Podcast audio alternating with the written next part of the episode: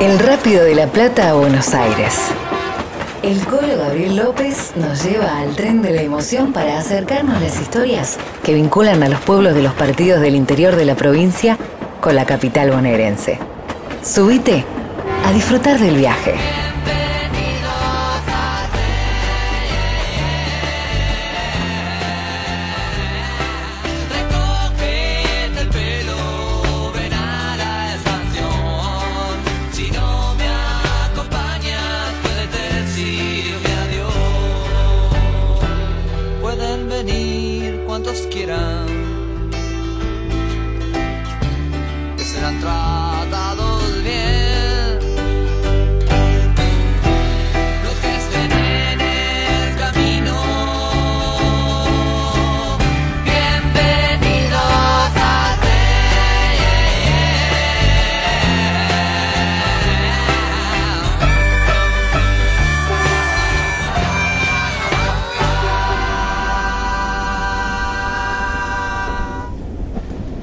Llegar de Bahía Blanca hasta la metrópoli, a la Buenos Aires, reina del Plata, sea cual sea la disciplina, hay que ser muy bueno, porque no cualquiera llega.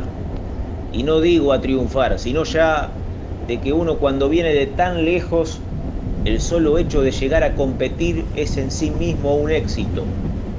Lo dijo León Gieco cuando le preguntaron al cantante cuál había sido el éxito para él y respondió, bajar de un ómnibus y ver que en la calle un cartel decía Avenida Corrientes. Eso era el éxito. Venga maestro, suba a este ferrocarril que viene del sur, desde Bahía Blanca. Sacamos boletos en categoría Pullman y nos va a llevar de paseo hasta 1974. Despertate, nene. ¿Sabes que hoy es primero de agosto? ¿Y qué pasa el primero de agosto? Ni idea, me dice el Anselmi, un viejo jugador de Puerto Comercial. Hoy cumple años el club viejo. Ese club de Ingeniero White, de ese pueblito chico, humildón, que lograba en aquel tiempo poner en primera división de AFA el nombre del pueblo. Primero había sido Huracán en 1967 y repitiendo en el 71 y ahora era cuestión de que Puerto Comercial salga a representar el fútbol bahiense después de ganar la liga y el torneo regional. Se iba a codear con los grandes, eran tiempos de pelo largo, se estaba por jugar el Mundial de Alemania. En el 74, Independiente de Avellaneda levantaría su tercera Libertadores en forma consecutiva. El nene Anselmi, un jugador de alma, un número 6, va a ser hoy el guía. No solo porque llevaba los colores verde y amarillos pegado a la piel y porque tiene una mente lúcida que nos permite dialogar con gusto. Vos, nene, sabés bien lo que es ser ferroviario. Tu viejo, tu viejo te llevaba de vacaciones de Bahía a Capital Además, porque tenía los pases gratis, en realidad había un deseo intelectual del viejo que los llevaba a visitar los museos, y así fueron al de Luján y una vez al de La Plata. Lo cierto es que el nene Anselmi se crió en una familia ferroviaria. En esa casa de don Lorenzo Anselmi escuchaba las historias de los cinco varones. Uno laburó de, de guinchero, que tenía que agarrar la grúa y restablecer el andar del tren cuando se había salido de las vías. Otro de la familia fue administrativo y papá maquinista. En fin, todos llevaban la camiseta bien puesta de un ferroviario.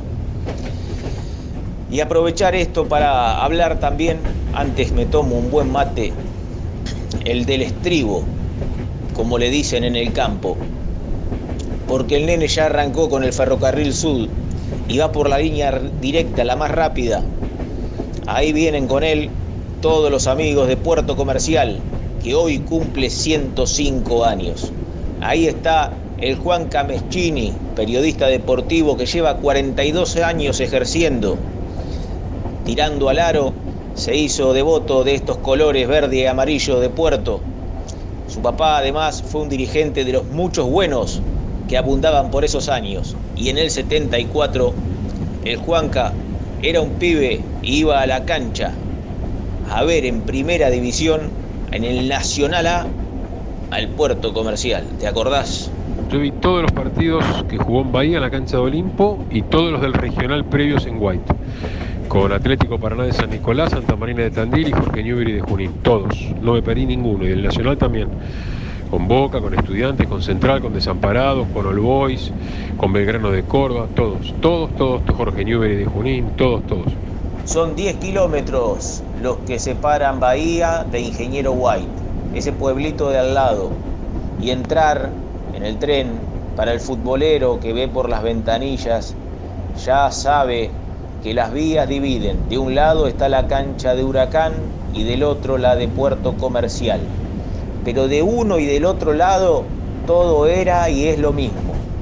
Jugar a la pelota, respetar al grupo, amar una camiseta y hasta renunciar a las comodidades personales porque eso es el fútbol y un equipo porque en estas ciudades, incluso en los meses de invierno, ya a las 6 de la tarde empieza a helar y hasta el día siguiente no se va la escarcha. Y a las 6 hay que entrenar. Mucho aguante, viejo. En estas canchas de tierra que por zona portuaria tienen una tierra salitrosa mezclada con caracoles chiquititos que si te caes de rodilla te raspas hasta el hueso. Y en la liga en la Liga del Sur y el regional, aquel equipo de Puerto iba logrando triunfos por una muy buena preparación física. Pero, qué curiosidad, eso era lo que no alcanzaba para nada cuando salían a las canchas de primera a medirse contra los grandes de AFA en aquel Nacional 74, torneo llamado Juan Domingo Perón.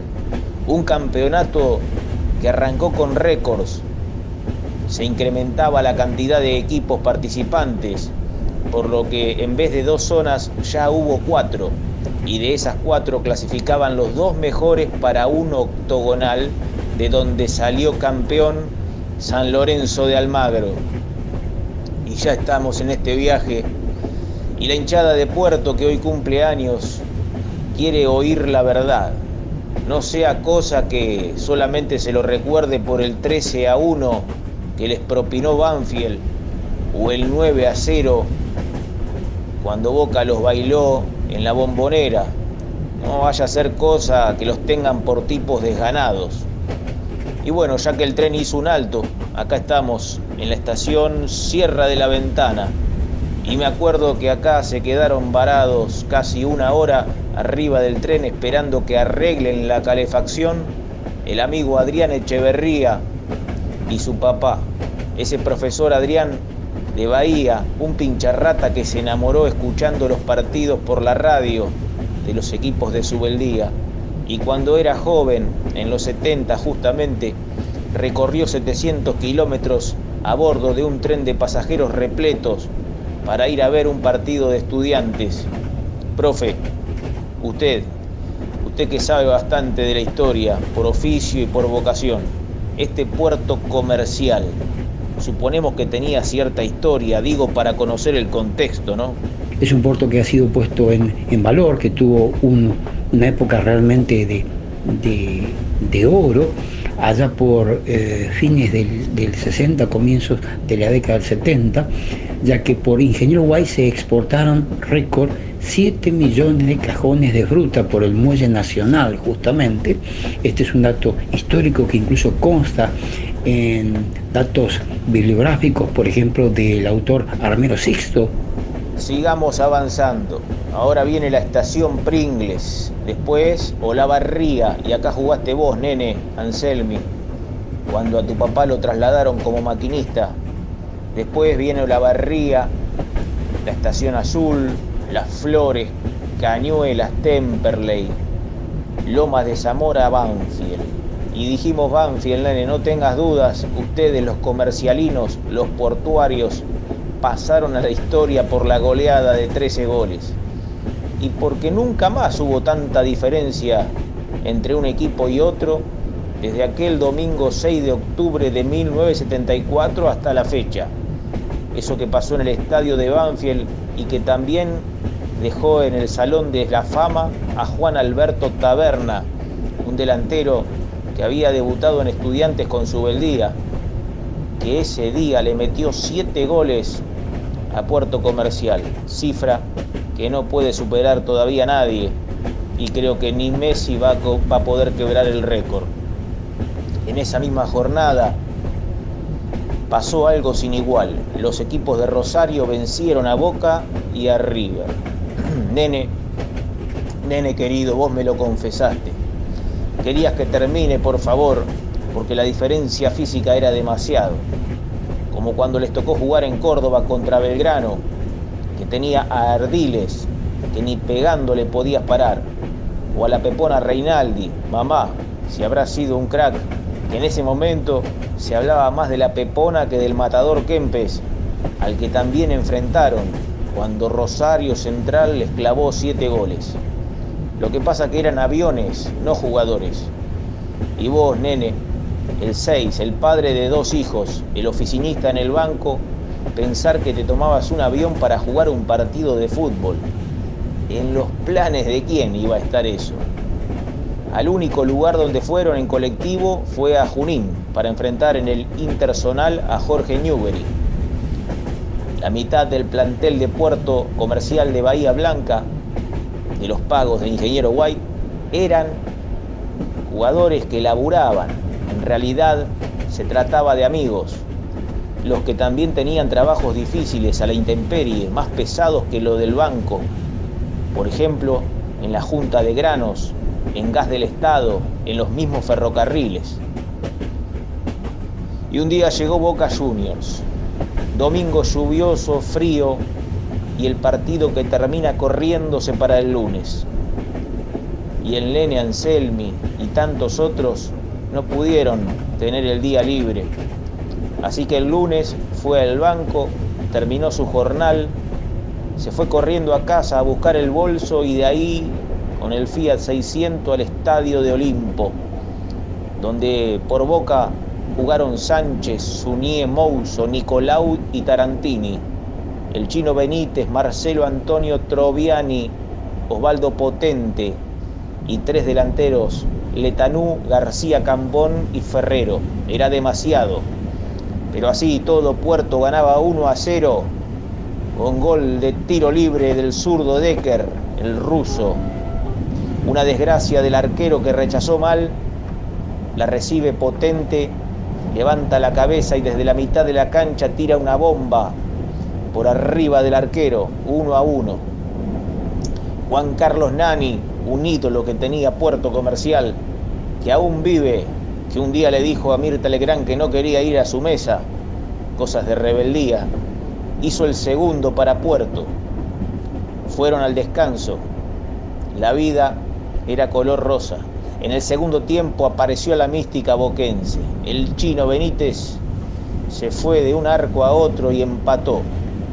Y faltando poquito, potente en cara a Anselmi, el nene que se comió una mague, pone la pierna, tropieza el jugador de Boca y el referí Humberto de la Casa marcó penal faltando cinco. Gol de Troviani. Así perdían en un partido histórico, de esos que vale la pena enmarcar, de esos que marcan la hidalguía de los seres humanos cuando están frente a algo difícil. Ya nos acercamos al final. Anda preparando los bolsos. Llega la última fecha del torneo nacional 74. Visitan a La Plata. Anticipo de la última fecha.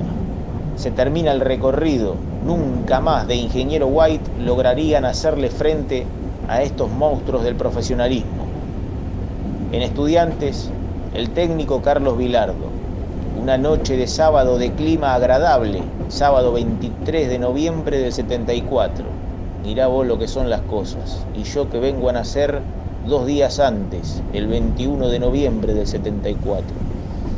El asunto que Milano, el win izquierdo, lo encaró 100 veces a Anselmi, que ya tenía 29 años y era uno de los mayorcitos del plantel. Estudiantes ya estaba en la cancha formando con varios jugadores que habían sido campeones del mundo en Inglaterra.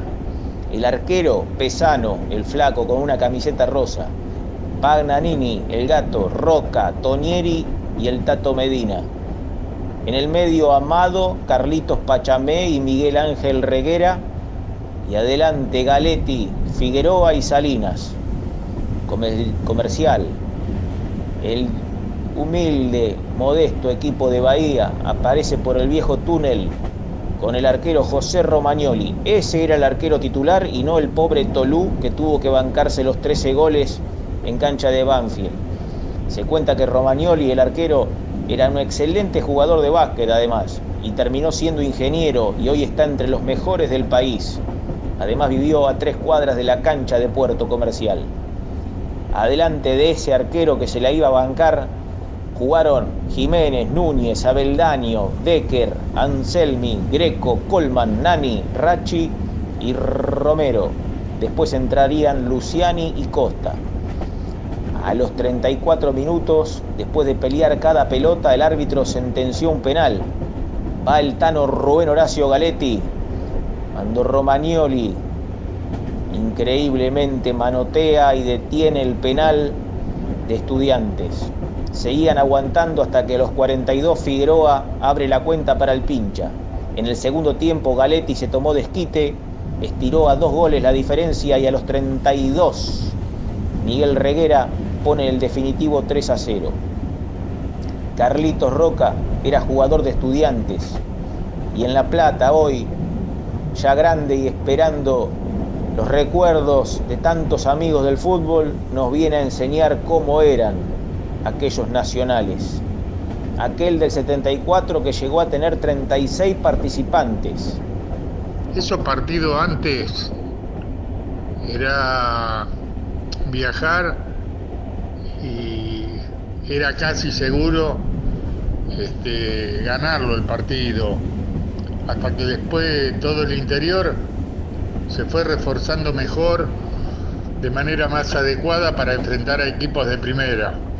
Y después resultaba difícil eh, ir de visitante a esos lugares. Bueno, querido nene, y así te dicen incluso a los 74 años, eso debe ser por tu espíritu noble, por tu alegría que busca ser amigo de todos los que gustan de la pelota. Y yo pienso como vos, hay que pasar por la vida haciendo el mayor esfuerzo para relacionarse sanamente. Y gracias a Dios que inventó el fútbol para facilitarnos tanto la unión entre tantas personas. Anselmi está radicado hoy en el centro de Bahía Blanca. Solo vuelve al pueblito Ingeniero White para visitar a un primo y a muchos amigos. Hasta que los cortó la señora pandemia, cada tanto salían a jugar en las plazas, ahí donde juegan muy poco y hablan mucho. Ya grandes, pero son fenómenos. Y en esos picados, ya el tren está llegando, tal vez alguno use una boina, como la que tuvo el pobre arquero Tolú, cuando Banfield les metió 13 goles. Ahora ya conocen el dato, muchachos. Ojo que usar boina no trae buena. El fin de la aventura del Nacional A llegó con un saldo de 18 partidos, 16 derrotas y dos alegrías inolvidables. Ambas de local en cancha de Olimpo, la única que tenía césped, ante All Boys 4 a 3 y ante los canallas de Rosario Central 2 a 0. Dos caricias entre tantos sopapos, como aquel que al nene le dio por única vez su señor padre, cuando de pibe tomó coraje y le informó que no iba a seguir estudiando. Y esa decisión lo mandó a White, donde estaba decidido a conocer la felicidad poniéndose los colores de puerto comercial, a la vez que el viejo le daba un trabajito en el tren. Me imagino un tren recorriendo mi país, del norte hasta el sur, cambiando la cabeza por vivir. Mendoza, tierra, luz, montaña fui también. Piso 16, Hoy miro a Buenos Aires desde aquí. Malvinas Argentinas, selvas del Brasil,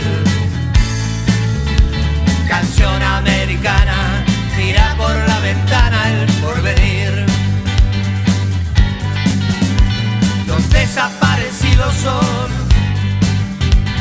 silencios en la noche hoy,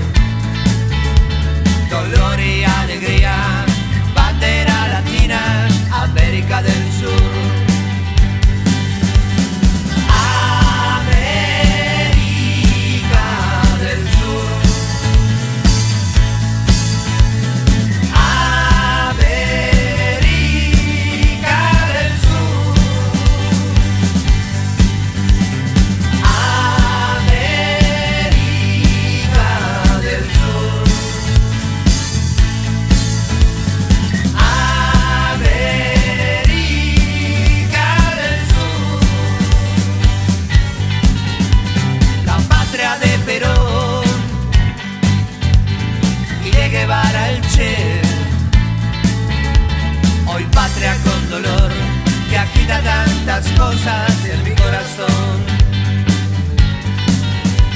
Tu juventud es divina,